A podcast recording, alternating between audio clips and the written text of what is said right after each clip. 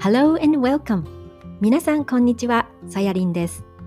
私は現在、アメリカ・オレゴン州にあるメディカルハーブの会社でガーデナーとして働いて早17年が経ちました。そして、Dear Naturalist 自然を愛する人たちへのポッドキャストでは、日本国内をはじめ世界各国で自然や植物に携わる活動、そしてそれをお仕事にされている日本人を紹介して、自然に触れることの喜びや楽しさをお伝えしていく番組です。また、オレゴンでの田舎生活、ガーデニングやハーブについての話も加えながら、マイペースで皆さんにこの番組をお届けしていきたいと思っています。それでは、オレゴンより愛を込めて、ディアナチュラリスト、お聴きください。Hello everyone! こんにちは。え今日このポッドキャストを収録しているのが夏至の日なんですけれどもね、今年はどうしたわけか、オレゴンはね、本当にあの寒い日が続きます。で昨日は雨が降ったし、今日は最低気温がね、摂氏2度だったっていう、あの本当にアンニュージュアルな、あの珍しい気温です。でそして、えアメリカでは6月の19日から25日までの1週間がナショナルポリネーターウィークなのですけれども、ね、昨年同様ね、ハーブファームでは4年目のポリネーターイベントというのを開催します。で、今年は昨年のスピーカーさんをお呼びするほか、新たにね、サザンオレゴンモナークアドボケットという、えー、モナークバタフライというね、何百キロも旅をする蝶々。日本でいうところの、えー、大カバマダラにね、当たると思います。で、その、まあ、モナークバタフライを守る会の方も今回スピーカーとしてね、参加してくださる予定なので、まあ、今年は原種の蜂のことだけではなく、蝶々もね、含めたポリネーター全体のお話や、まあ、そういったそのポリネーターフレンドリーなね、お庭作りについてをお話しするスピーカーさんもいたりとね、まあ、今から楽しみなイベントになる予定です。で、そして当日にはね、えっと、モナークバタフライのアドボケットの方があの大きなそのモナークバタフライの幼虫のこう絵が描いた看板を持ってきてくださるそうであのそれってね大きな看板のその幼虫の顔の部分がくり抜いてあるのでそこに顔を出して写真が撮れるように、ね、なっている看板なんですけども今回のイベントってあの子供向けっていうよりも、まあ、大人向けなのでで実際にその看板に何人の人たちがそこで自分が幼虫になってね顔を出して写真を撮るかはわからないんですけれどもでもね子供に戻ったようにその大人たちもねキャタピラあの幼虫になった気持ちで写真を撮っている姿をこう想像するだけでもちょっと笑います。でそしてね今回のイベントに関してちょっとした一騒動があったんですね。うん、あの主催者側の herb farm とかあの私たちの主導ではないんですけれどもこのイベントに協力をしてくださるその私の住むあの Josephine County っていうところの OSU Extension Office っていうねその州立大学の枝分かれの、まあ、オフィスがあるんですけれどもまあ、そのプログラムの一つである 4H というねあのアメリカでも結構あの歴史の古い子ども向けの農業体験プログラムとでも、まあ、言うんでしょうかね、まあ、そのプログラムのメンバーの一人がねその十字架が描かれた T シャツを着ていたっていうことに不満があったその町のコミッショナー、まあ、要するにその市民の投票で選ばれた自治体のその代表者の方々が、まあ、その十字架の T シャツを見て不満に思ってですねそれを理由にこの 4H プログラムばかりかその町の master gardener をサポートするその extension office の今期のその予算もカットされてしまったんですね。うん、ね、なんか表現の自由が認められているはずのこのアメリカでこのようなことが起きるっていうことにこうなんだかね私も納得がいかなかったんですけれども。ねでもまあもともとねこの herb farm で行われる pollinator event というのは無料なんですけれども、ま、希望者にはその10ドルの寄付をあのしていただくということになっていてでその寄付先をねこの一騒動が起こる前から、まあ、エクステンションオフィスに寄付をしようっていうふうに決めていたのでね、まあ、ちょうどタイムリーにこの参加の皆さんの寄付が必要とするところにね届くっていうことが嬉しいです。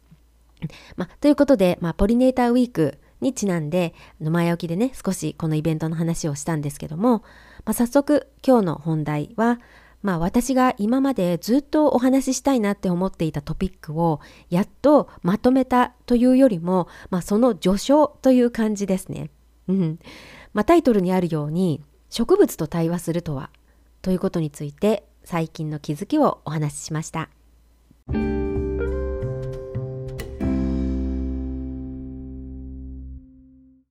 植物とお話しするっていうことを顕在的なその目に見える部分で説明しようとするとまず100%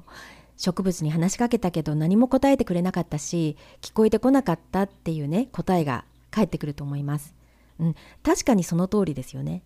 植物は人間のような思考できる頭も脳もでそしてその言葉を発する口も聞く耳もありませんよね。だからその植物から何も聞こえてこないのは当たり前です。ではどのようにして対話をするのかというのは、まあ、以前にもね結構ポッドキャストであのお話ししてると思うんですけども要するに心で対話をするっていうことなんですよね。では心で対話するっていうのはどういうことかっていうと、まあ、人間にも心があります。でもその心臓などのように目に見える体の部分ではありませんよね。でもこう楽しいことをしてウキウキするとか綺麗なお花を見て癒されるまたはその逆でね悲しいことや嫌なことがあった時心が苦しくなったりしませんか？ねこの気持ちって目で見えるものではないですよね。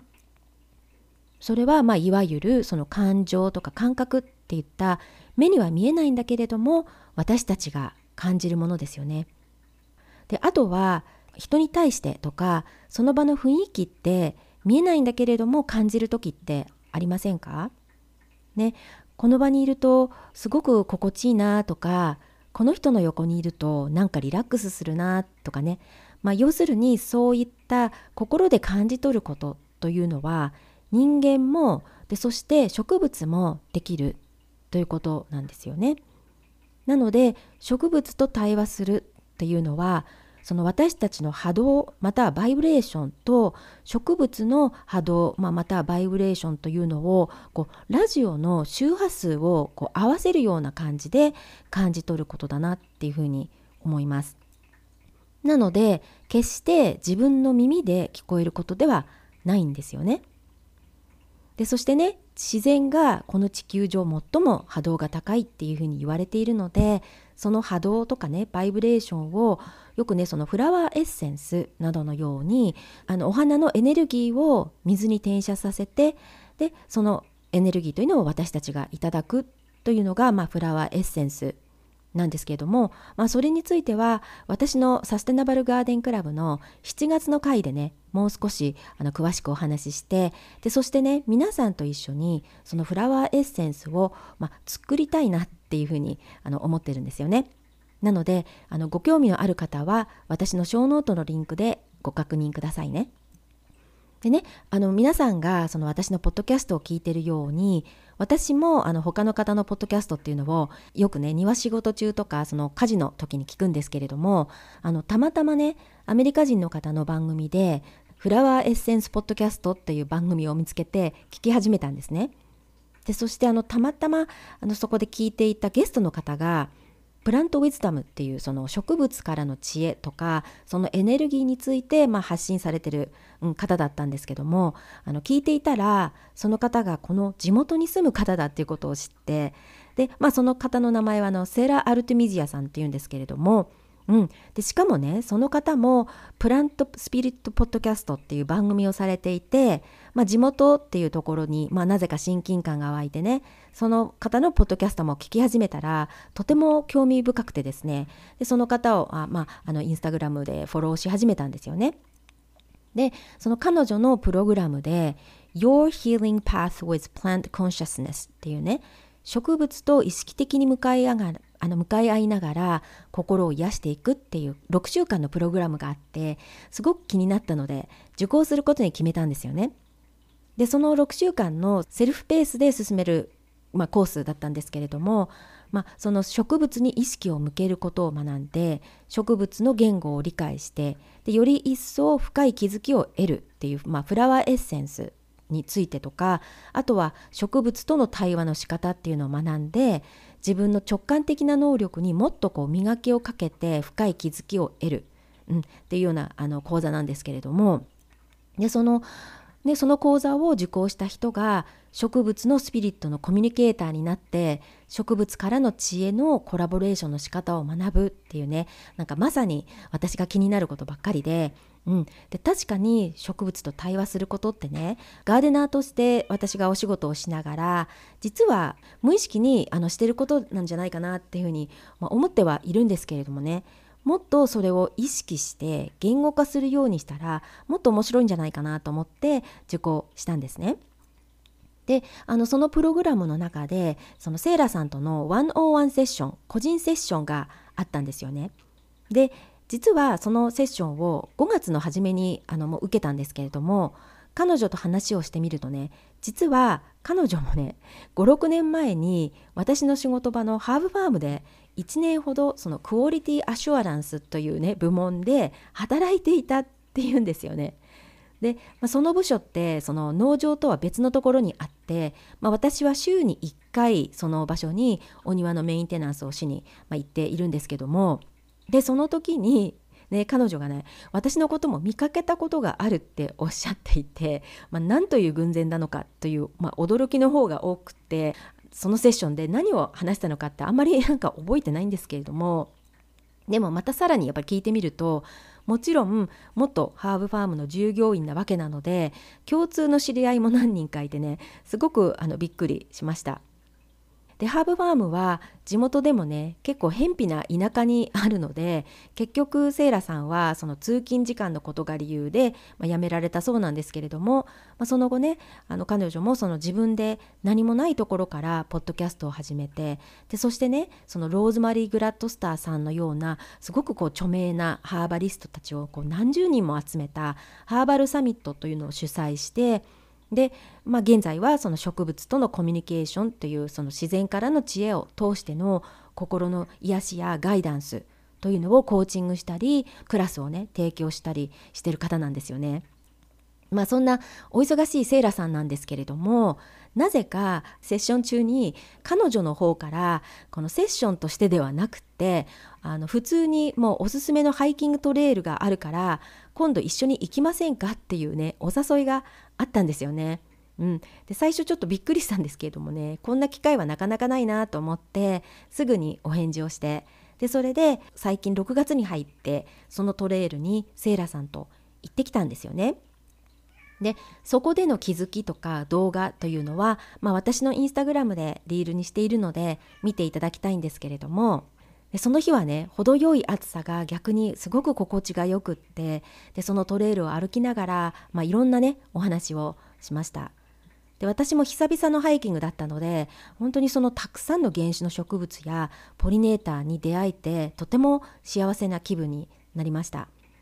でそして、まあ、最後の方で山の景色がこう一望できる場所にねあの黄色のデイジーがこうバーって咲いている場所があるんですけどもそこにセイラさんと2人で座ってでそして彼女の誘導瞑想をあの一緒にあのして瞑想をしたんですね。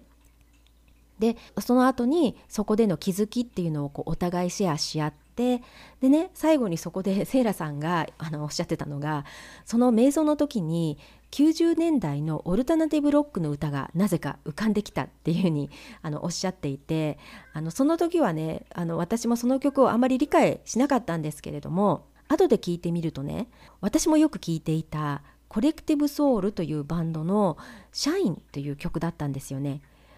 このポッドキャスト聞いてくださっているあの方も多分このグレンジロックをあの知ってる方もいると思うんでもしかして、ね、検索してみたらあの知ってるっていう方も結構多いと思うんですけれども、うん、その曲の、まあ、インスピレーションを受けて実はその私のこのハイキングの気づきのリールの動画の音声に社員を、ね、使用したっていうのはこのエピソードを聞いた方しか、まあ、知らないこう裏話です。で面白いことにその黄色のデイジー私たちのその横で咲いていた黄色のデイジーっていうのが後で調べてみるとオレゴンサンシャインっていうあの名前の私が育てたくってね去年種をある方からもらって、ね、直巻きしてみたんだけれどもその発芽しなかったお花にこのハイキングで出会えたってこともちょっとねあのシンクロだったんですけれどもで、ね、やっぱりこのハイキングとメディテーションを通してあの気づいたことっていうのが自然ってね完璧なものって何もないんですよね。例えば曲がりくねった枝とかね折れた枝とかあと、まあ、虫に食べられた葉っぱとかねいろんな、まあ、そういった完璧でない、まあ、部分っていうのももちろんあるわけなんですけれども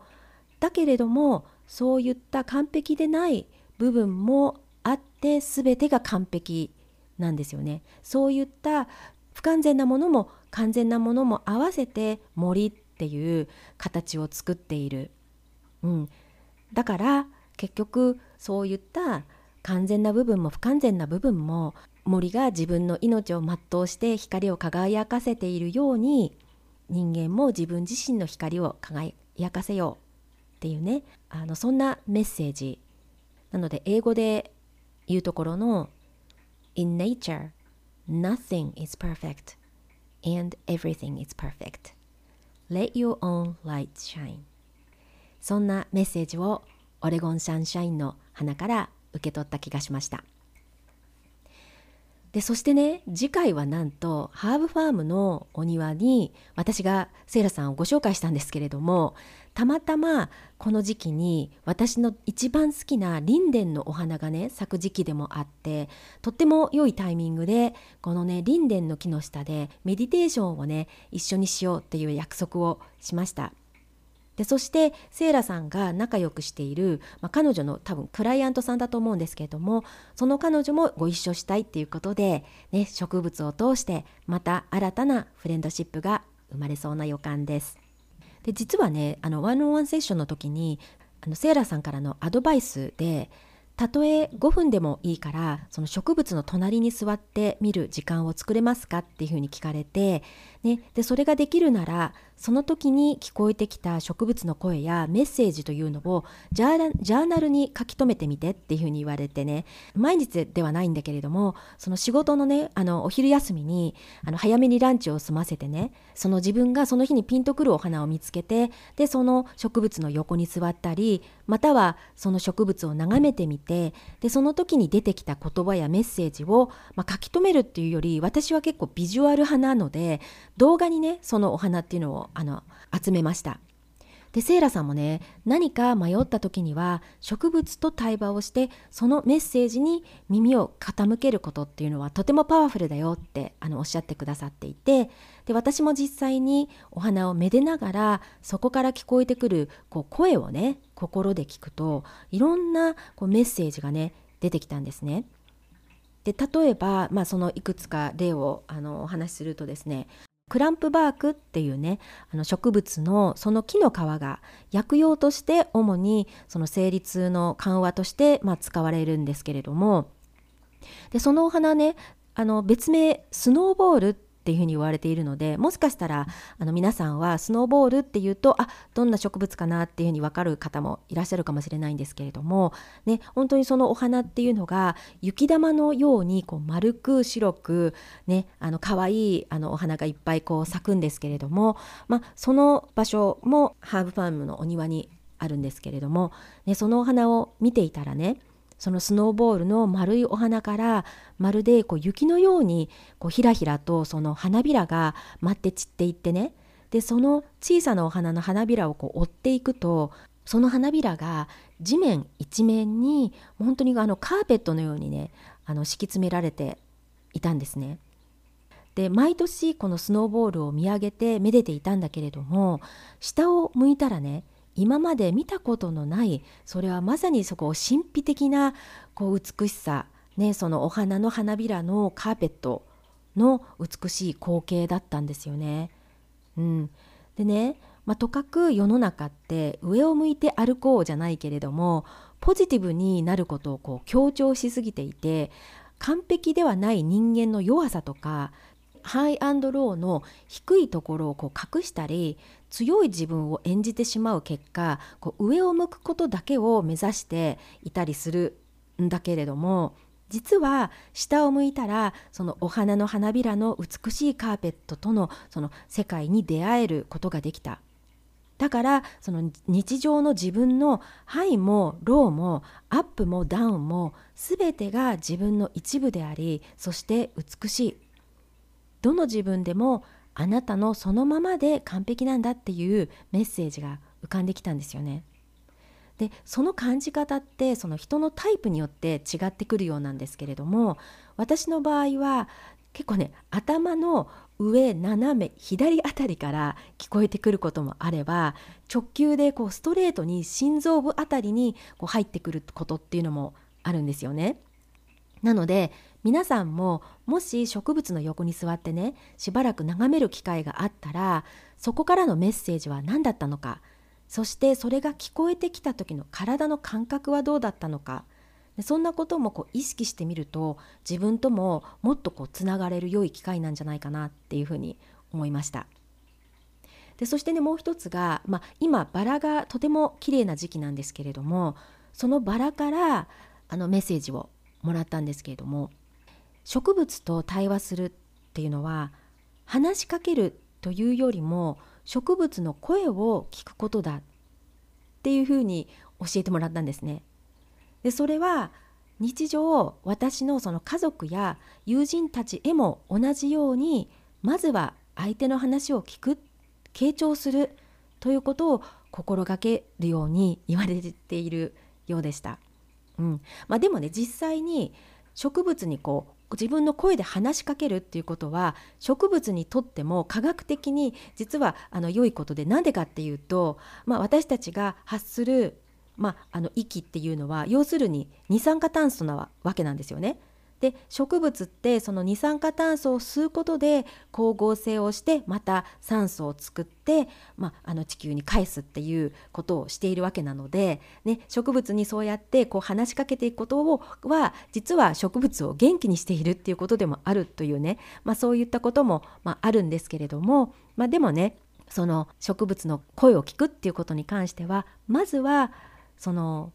自分の言いたいことを話すっていうことよりもまず植物の声を聞いてあげるっていうふうにあのしていくと、ね、いいんじゃないかなっていうメッセージを受け取りました。うん、なのでそういうねいろんな視点で植物を見ていくと本当にその自然の中に身を置くことっていうのがとても楽しくなってきます。ね、なのでまた少しずつ植物からの気づきとか、まあ、私の実体験みたいなものをあの、ね、ここの番組でもシェアしていきますね。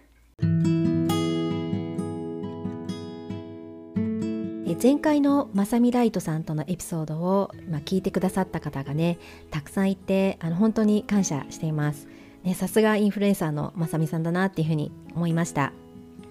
でそのエピソードの中であのホワイトセージとラベンダーの話が出てきたんですけれども、まあ、特にねあのホワイトセージに関してはあ一つのエピソードとしてあのお話ししてもいいぐらいあの最近引き寄せられたというか、まあ、気づきが、ね、あったので。うん、あの近々ねそのホワイトセージも含めてあの浄化作用のあるね植物についてのエピソードをなんかしたいなっていうふうに今 ひらめきましたので、ね、有言実行はいまた皆さんお楽しみに。